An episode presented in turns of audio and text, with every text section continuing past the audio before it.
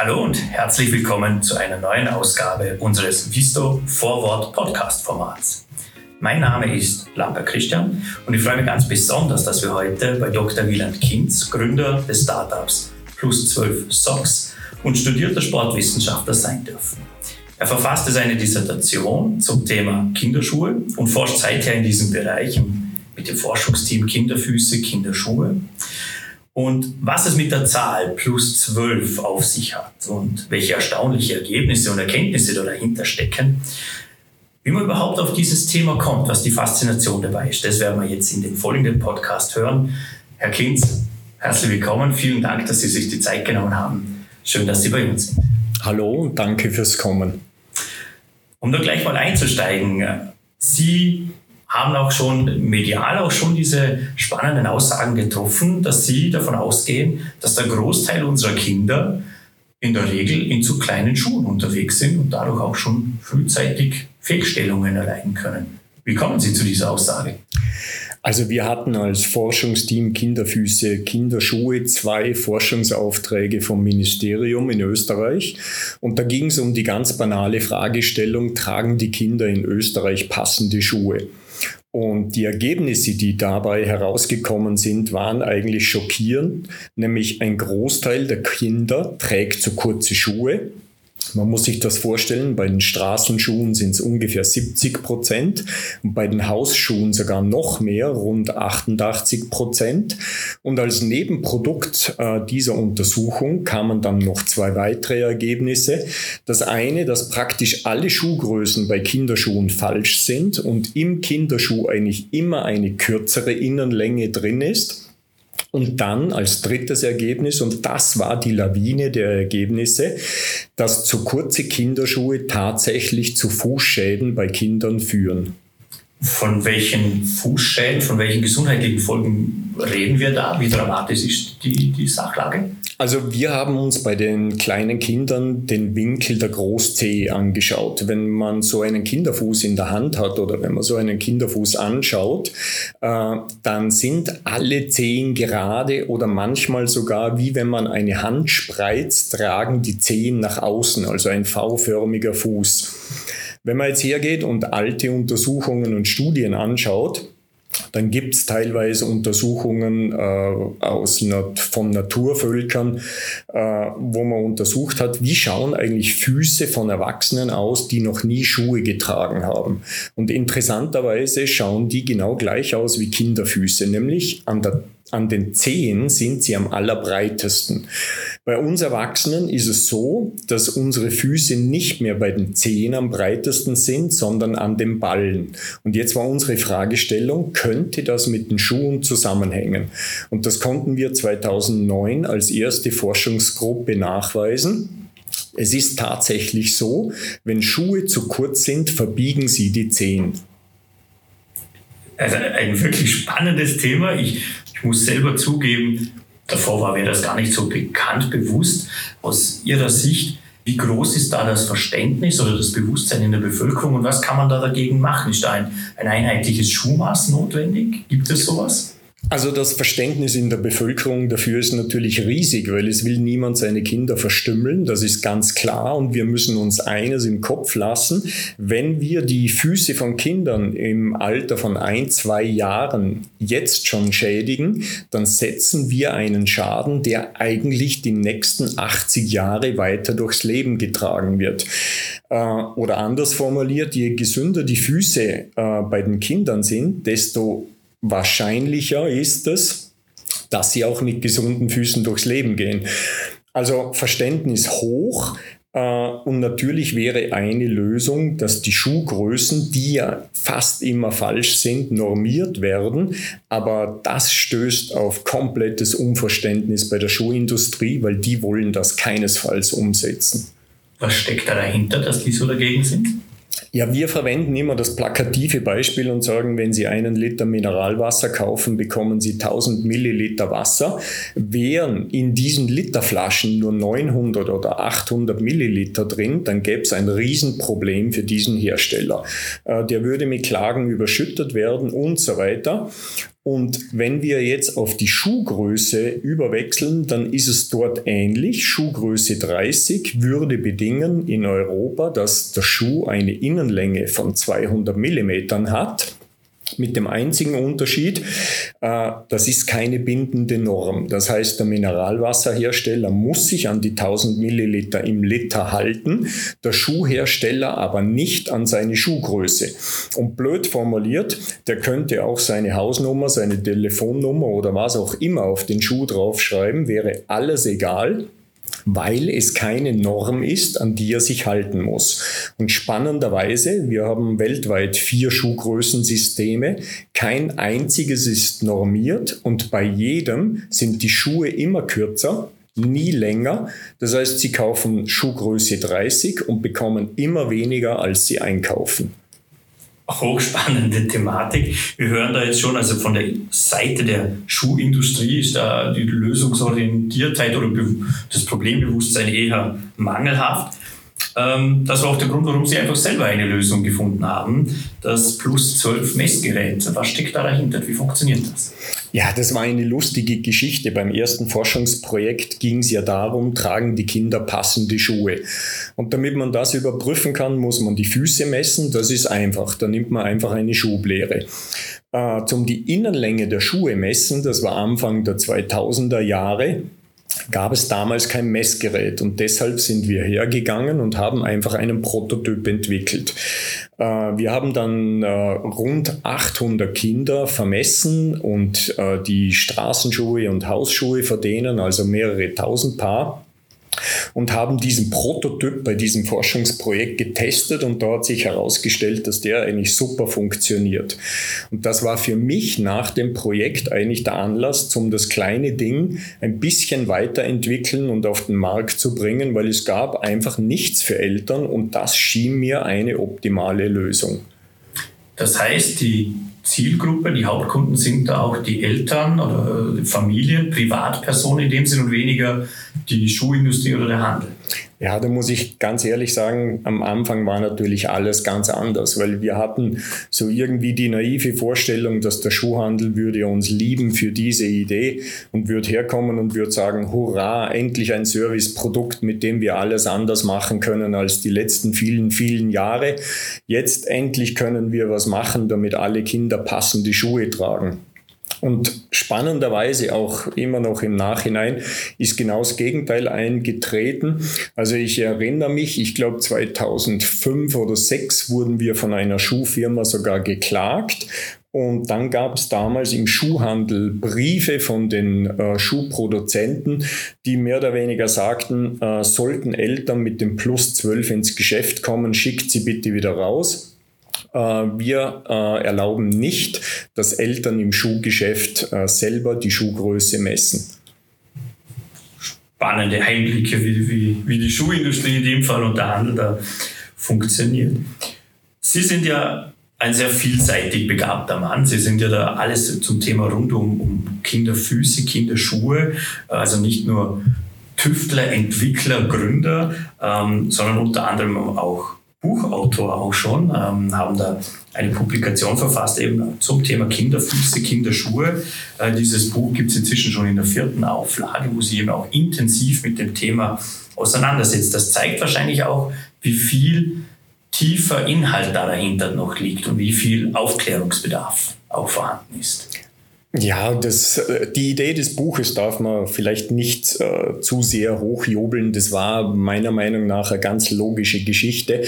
Ähm, es ist ähnlich wie mit dem Messgerät oder mit den Socken. Es gibt, wenn man zum Beispiel jetzt bei Buchhandelsverzeichnissen eingibt, man braucht äh, unabhängige Information zum Thema Kinderschuhe oder wie wachsen Kinderfüße heran. Da kommt ein, zwei, drei Publikationen und sonst nichts. Und wir haben in den letzten Jahren einfach so viel Untersuchungen gemacht, so viel Aha-Momente erlebt und so viele Lösungen äh, gefunden, wo wir uns denken, das klappt eigentlich ganz gut. Das hat danach geschrien, zum eigentlich für Eltern ein kleines Buch zu machen. Und das sollte jetzt diesen Herbst in der vierten Auflage erscheinen. Und da freuen wir uns schon riesig drauf. Sie haben es jetzt schon mehrfach angesprochen, manche Dinge ergeben sich in dem Fall einfach automatisch oder logischerweise aus dem nächsten Schritt. Wir haben jetzt also gehört, Sie befassen sich schon schon ja eigentlich seit der Dissertation, seit der Uni-Zeit ähm, mit diesem Thema, sind dann eben auch auf, auf die Idee gekommen, da selber Lösungsprodukte zu entwickeln mit dem Messgerät Plus 12. Ähm, ja, und irgendwie fast schon ein logischer Schritt ist dann, dass es auch passende Socken dazu gibt. Ähm, die Plus 12 Socks. Was steckt denn da dahinter? Was ist das Besondere an diesen Socken? Ja, die Socken sind so eigentlich sehr schwierig zum Formulieren. Irgendwie peinlich, weil äh, peinlich deswegen, weil wir sehr, sehr spät erst auf die Socken gekommen sind und dann unendlich lang gebraucht haben, bis wir die endlich umgesetzt hatten. Man muss sich vorstellen, wir haben wahrscheinlich tausende Kinderfüße gemessen, immer barfuß haben die Schuhe gemessen, haben untersucht, ob die Schuhe passen, äh, haben dann auch Kinderfüße natürlich in Socken gemessen äh, und irgendwann kam die Idee oder der Blick auf die Socken und da ist uns aufgefallen, warum sind Socken eigentlich vorne so trapezförmig und quetschen die Zehen zusammen und bei vielen, vielen Kindern war es so, dass die Socken eigentlich viel zu kurz waren. Da hat man also von außen gesehen, da passt überhaupt nichts, weder von der Länge noch von der Breite her. Und äh, wir hatten das ein paar Mal in Diskussion und haben dann gesagt, naja gut, jetzt schauen wir es uns einmal an, verändern Socken überhaupt etwas an den Füßen? Und wir haben dann nur intern im Forschungsteam ein paar Röntgenaufnahmen von unseren Füßen barfuß gemacht und haben uns als Aufgabe gestellt, die nächsten Bilder schießen wir mit ganz bequemen Alltagssocken und machen wieder Röntgenbilder. Ja, und das war eigentlich so mehr oder weniger der Startpunkt dann für die Sockenentwicklung, weil die Bilder waren unglaublich. Barfuß waren die Füße einfach ganz normal und in den Socken waren sie sowas von verformt und das Schlimme war zusätzlich, wir konnten das nicht spüren. Und für uns war dann klar, wir müssen da was anders machen. Wir müssen Socken machen, wo die Zehen ein bisschen mehr Platz haben, die Socken also ein bisschen so ausschauen wie die Füße und für die Kinder brauchen wir irgendeine Größenkontrolle, damit die Eltern mit einem Blick sehen, die Socken sind zu kurz oder sind zu lang. Das klingt jetzt irgendwie sehr pragmatisch und eigentlich auch gar nicht so schwierig. Ähm, bis zur serienreifen Fertigung hat es dann aber gesamthaft fast elf Jahre gedauert. Ja. Was Wieso? Was steckt da dahinter? Wo ist da die Schwierigkeit? Wie soll ich sagen? Das ist der zweite peinliche Punkt, aber es ging nicht anders. Es war so, wir haben, wir haben uns dann bei zum Beispiel Garnherstellern erkundigt, wer macht Prototypen für Socken. Und wir haben da wirklich die prominentesten Adressen bekommen in Deutschland, Österreich, Schweiz, Italien, Türkei und haben nach und nach alle abgeklappert und es war eigentlich immer die gleiche Situation. Äh, die Prototypenbauer haben uns äh, angehört, haben den Kopf schief gelegt, haben dann immer die Frage gestellt, was soll diese komische Idee? Socken sind elastisch, die verändern an Füßen überhaupt nichts. Dann haben wir ihnen die Röntgenbilder gezeigt, dann haben sie sich gewundert und dann haben sie versucht, äh, für uns gerade Socken zu machen. Und das hat einfach 10, 11 Jahre lang überhaupt nicht funktioniert. Also da sind Socken abgeliefert worden, die haben mit Socken überhaupt nichts zu tun gehabt, äh, wären niemals äh, serienreif äh, geworden und das hat einfach nicht geklappt. Und es gab in dieser ganzen Entwicklungszeit einen Stricktechniker, der an Vorarlberger, der damals bei Rona Socken in der Schweiz war, der Günther Taucher. Und wir haben den, wir waren bei Rona, glaube ich, schon relativ früh. Äh, es hat dort auch nicht so ganz funktioniert und dazwischen hat die Firma dann, glaube ich, einen Eigentümerwechsel gehabt. Aber der Günther Taucher war ganz anders als alle anderen. Der war nämlich lästig und der hat einmal im Jahr angerufen und hat gesagt, Herr Kinz, ich wollte nur kurz anrufen und fragen, haben Sie den Socken schon umgesetzt und entwickelt? Und ich musste ihm jedes Mal sagen, nein, wir haben es noch immer nicht geschafft. Also ein, ein, da haben sich zwei gefunden in diesem Fall, wo da mit derselben Leidenschaft und, und auch mit derselben Akribe dann an das Thema herangegangen sind. Ähm, schlussendlich 2019 kam es dann so weit, dass man dass sie dann auch das Startup Plus 12 Socks gegründet hat, hier in Vorarlberg als Textil-Startup, wo jetzt eben Socken produziert. Ähm, Vorarlberg ist ja nach wie vor ein sehr starker, äh, vor allem ein sehr know-how-lastiger Textilstandort. Hat das in, in Ihrer Gründung, in der Entwicklung des Unternehmens einen maßgeblichen Einfluss, dass das auch in Vorarlberg stattgefunden hat? Also Vorarlberg war reiner Zufall, aber dass wir hier sind, ist wie ein Wunder, weil es ist einfach, ich sage jetzt einmal, das Paradies, um so etwas zu entwickeln. Ähm, man muss sich vorstellen, wir haben am Anfang, es war so eine Harakiri-Aktion. Ich habe mit dem Günther damals gesagt, wir probieren es jetzt sechs Monate lang und wenn es funktioniert, machen wir weiter und wenn nicht, suchst du dir einfach einen anderen Job. Wir haben eine Strickmaschine gekauft ich bin dann drauf gekommen, äh, Strickmaschinen sind relativ groß. Wir sollten also irgendwo hin, weil zu Hause im Wohnzimmer geht's nicht. Und haben einfach auf die Schnelle bei der HTL in Dornbirn angefragt und dann noch bei äh, Wolfort in Bregenz, weil wir gesagt haben, ihre Ideen brauchen auch ihre Fragen.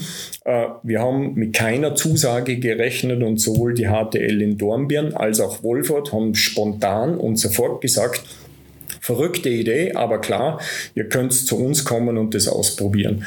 Und wir haben uns dann für Wolford entschieden. Und wenn es um Textil-Know-how geht und einfach, wie strickt man, wie formt man, welche Lösungen gibt es und so weiter, da sind wir einfach am richtigen Ort gelandet. Sind es auch die wesentlichen Faktoren, die es ja, die eine erfolgreiche Gründung jetzt in, in, in Ihrem Bereich äh, überhaupt ermöglichen? Was sind denn da die Themenstellungen, die einen, wenn man so ein Unternehmen gründet, da umtreiben? Aber welche Herausforderungen gibt es da? Ja, ich kann natürlich nur für uns sprechen. Wir sind ganz klein, in dem Sinn von der Firma her ganz jung. Aber was uns wahrscheinlich auszeichnet, ist einfach die, die Ausdauer, dass wir das Produkt umgesetzt haben. Äh, es war viele, viele Jahre lang einfach komplett hoffnungslos. Also das ist dann zwischenzeitlich auch gelegen, weil wenn immer wieder Misserfolge kommen und Produkte abgeliefert werden, die überhaupt nicht funktionieren, hat man die Möglichkeit und sagt sich, okay, war eine nette Idee, aber funktioniert nicht. Oder man bleibt dran und hat Erfolg oder hat nie das ganze Leben lang nie Erfolg. Und bei uns hat es dann einfach, ich sage mal, mit viel Glück, aber eben auch mit Ausdauer funktioniert. Und diese Ausdauer hat sich auch bezahlt gemacht. Heute gibt es dieses Produkt zu kaufen, sowohl die Socken als auch die, die Messgeräte ähm, für jede Familie, für jeder Mann, jede Frau. Aber wenn Sie sagen, es war sehr herausfordernd und es hat auch zwischenzeitlich immer wieder mal Pausen darin gegeben, Vielleicht mit dem Blick zurück, was würden Sie heute anders machen? Die Fragen stelle ich mir oft, aber die, die schnelle Antwort ist überhaupt nichts. Man könnte jetzt hergehen und könnte sagen, es gibt ja nicht, die brauchen elf Jahre für Socken. Aber was man nicht vergessen darf, auf diesem Weg lernt man unglaublich viel. Äh, ich bin ja kompletter Quereinsteiger, wenn es um Garne geht, um Material für Socken, um Stricktechnik und so weiter. Und in elf Jahren Misserfolg bohrt man so tief in die Materie, dass man eigentlich für den Zeitpunkt, wo es dann funktioniert, richtig gut informiert ist. Es gibt nur immer unendlich viel, äh, das, ich sage mal, für mich im Verborgenen ist und was ich wahrscheinlich nie lernen werde. Aber die Frage, was würden wir jetzt anders machen, ich kann einfach nur sagen, überhaupt nichts, weil wir sitzen jetzt da und lachen und freuen uns über das Produkt und es ist super. Das ist schon mal eine tolle Aussage, die man gerne so, die man gerne auch hört von, von erfolgreichen Gründern.